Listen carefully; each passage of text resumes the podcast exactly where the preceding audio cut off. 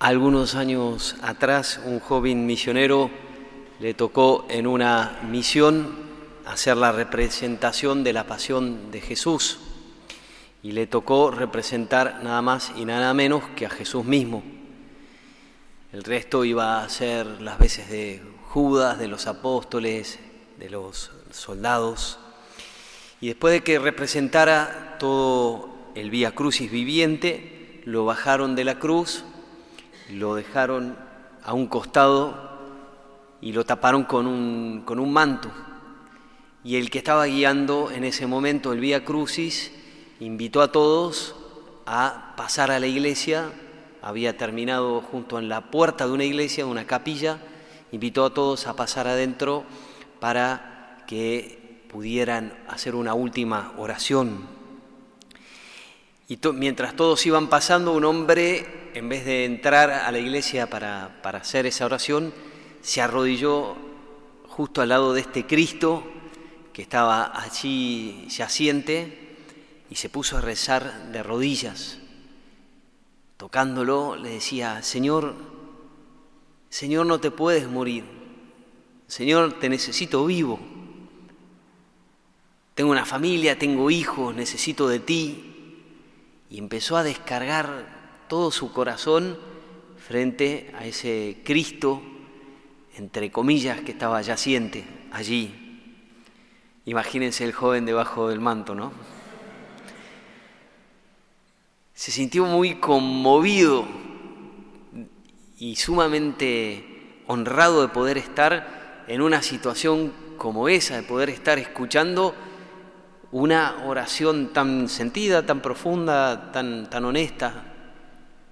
Y se dio cuenta que esas, esas palabras no estaban claramente dirigidas a él, sino que estaban dirigidas a Cristo, a Jesús. Y entonces inmediatamente él mismo se impuso a orar en silencio, pero a orar por aquello que este hombre eh, con tanta fe estaba pidiendo. Nada hay como hacerle el bien a otra persona, de interceder por esa persona.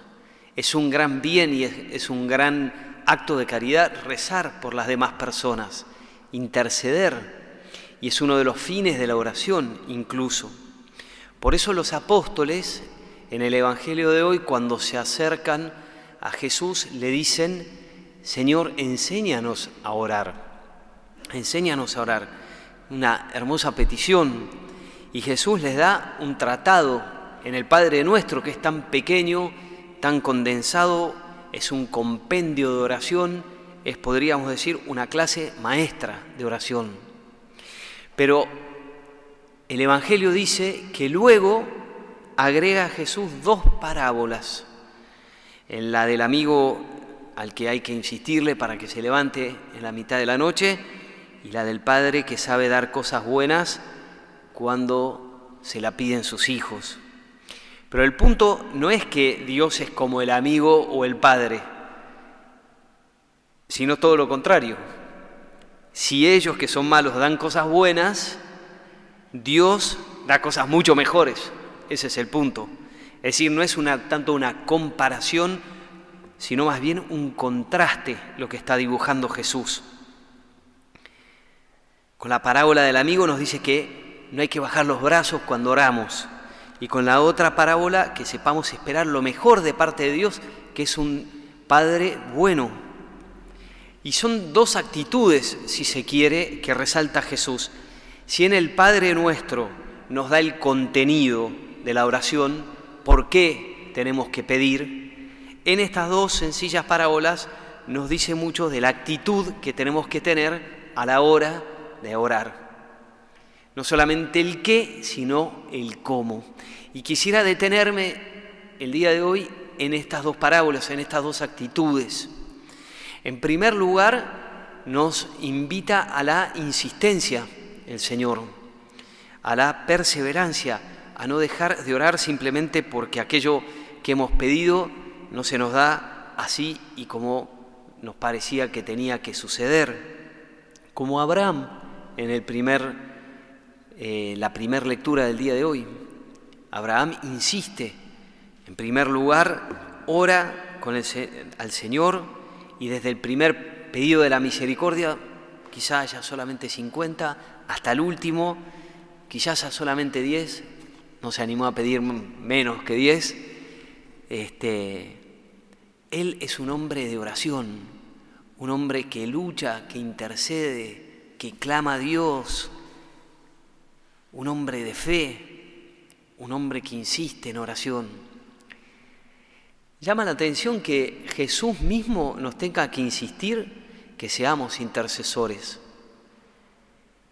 Llama la atención que en la palabra de Dios es Dios mismo el que nos tiene que decir, pidan, intercedan, y no una, muchas veces. Pero en la palabra de Dios encontramos muchas de estas instancias. Por ejemplo, dice, invócame en el día de la tribulación, llámame y te libraré. Cosas buenas dará mi Padre que está en los cielos aquel que se los pida. El que pide, recibe. Lo que quieran, pídanlo y se les dará, dice Jesús. Cuanto pidan en oración, crean que lo van a recibir y se hará sin falta. Son palabras de Cristo mismo. Es decir, Jesús nos invita a ser intercesores, a ser como Abraham, a ponernos en la brecha. Pero en segundo lugar está la segunda actitud, que es la de la que ilustra la segunda parábola, que es hay que orar poniendo a Dios en primer lugar para que funcione la oración. En la oración no todas las cosas que pedimos claramente están al mismo nivel, algunas son más importantes que otras. El Padre Nuestro, Jesús, en el Padre Nuestro Jesús pone como un orden, si se quiere. Unas cosas antes que otras pedimos. ¿Y qué es lo primero que pedimos? Y primero pedimos, santificado sea tu nombre, que tu nombre, el nombre de Dios, sea honrado, amado, querido, respetado, y luego, y bueno, y luego pedimos que venga tu reino, es decir, que se haga la voluntad de Dios aquí en la tierra. Recién después empezamos con las peticiones. Pedimos el pan de cada día, pedimos el perdón de las ofensas, pedimos no caer en tentación, librarse del mal. Recién entonces venimos nosotros, cuando tenemos que orar. Y esto es pedir con orden, poniendo las cosas de Dios primero, primero lo primero. Por eso Jesús dice, si tu corazón está en orden, Dios te va a conceder lo que pedís.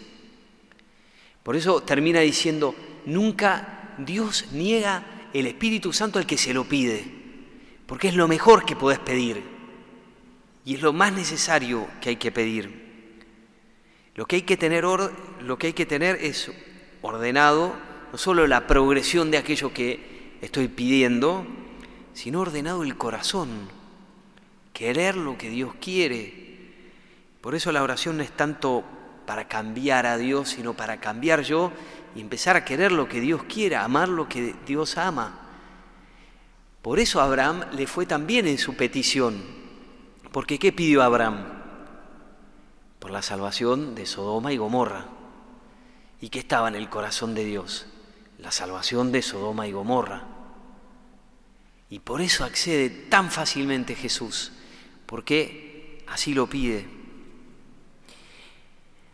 Y así podemos orar y así estamos llamados a orar. Un tiempo atrás encontré un hombre en uno de los barrios que visitamos, este, estaba en el programa del Volver a Empezar este hombre y había ya salido de las drogas, de algunos vicios, etcétera, había ido a un retiro, después a otro retiro, venía caminando en la fe, los jueves se dedicaba a ir a la parroquia, al grupo de oración, había separado y había corrido los horarios de su propia, propio trabajo para poder estar allí presente cada jueves, eh, había mejorado con la familia, una serie de cosas. Pero me contaba que un día, cuando su hija este, estaba por cumplir, en el mismo día que su hija estaba por cumplir tres años, tuvo que ir a la comisaría a hacer algunos trámites y cuando llegó, así como llegó, le pusieron las esposas, ¿no? Y sorprendido porque este hombre hace tiempo que ya no hacía ninguna fechoría, digámoslo así, ¿no? Este, dice, ¿qué pasó? Bueno, había en el prontuario algunas cosas de hacía más de dos años atrás, ¿no? Y este hombre me contaba, conmovido, mirá, eh, padre, yo me puse a orar y le dije al Señor, Señor, vos sabés que yo cambié, vos sabés que a ese que buscan no soy yo, ese era yo, pero ya no soy ese que buscan. Y empezó a pedir, Señor, te pido que me libres, confío en ti, confío en tu misericordia. Quiero volver a la casa de la palabra, quiero volver a la iglesia, no quiero volver a la cárcel.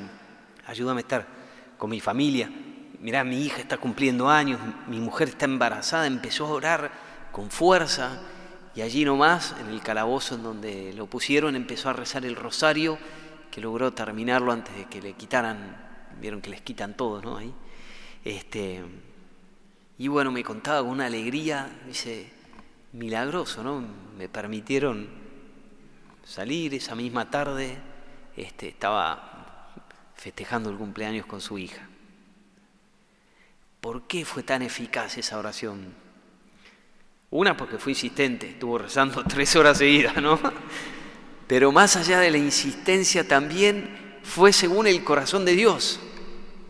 No pidió, déjame salir para poder estar tranquilo, para no esforzarme más, para, pidió para poder seguir yendo a la iglesia, para poder estar con la familia, para seguir por el buen camino que ya había emprendido. Es decir, una oración según el corazón de Dios. Y también nosotros estamos llamados a ser intercesores como Abraham. Y por eso los invito en esta semana a que nos convirtamos en intercesores, a que aprendamos a pedir con confianza, con fe, con perseverancia, con insistencia y según el corazón de Dios, pidiendo especialmente el don del Espíritu Santo para otra persona, que es el don de la santificación, es el don del crecimiento en la vida de fe, porque es lo que hace el Espíritu Santo en nuestra alma, nos ayuda a crecer en la fe, nos santifica. Y por eso los invito a que esta semana especialmente, pero si quiere alguno adquirir este hábito, es muy bueno y muy sano, tener una lista de personas por las cuales interceder. Tenemos que ser guerreros de oración. Y es muy bueno tener algunas personas, nombres, que quizá el Señor te inspire, personas que están en necesidad, personas que no lo conocen a Él, personas que necesitan de tu oración. Nada hay que puedas hacer mejor por aquel que está en necesidad que presentárselo a Jesús, que interceder. Y así como Abraham estuvo en la brecha pidiendo, también nosotros podemos convertirnos en intercesores delante de Dios.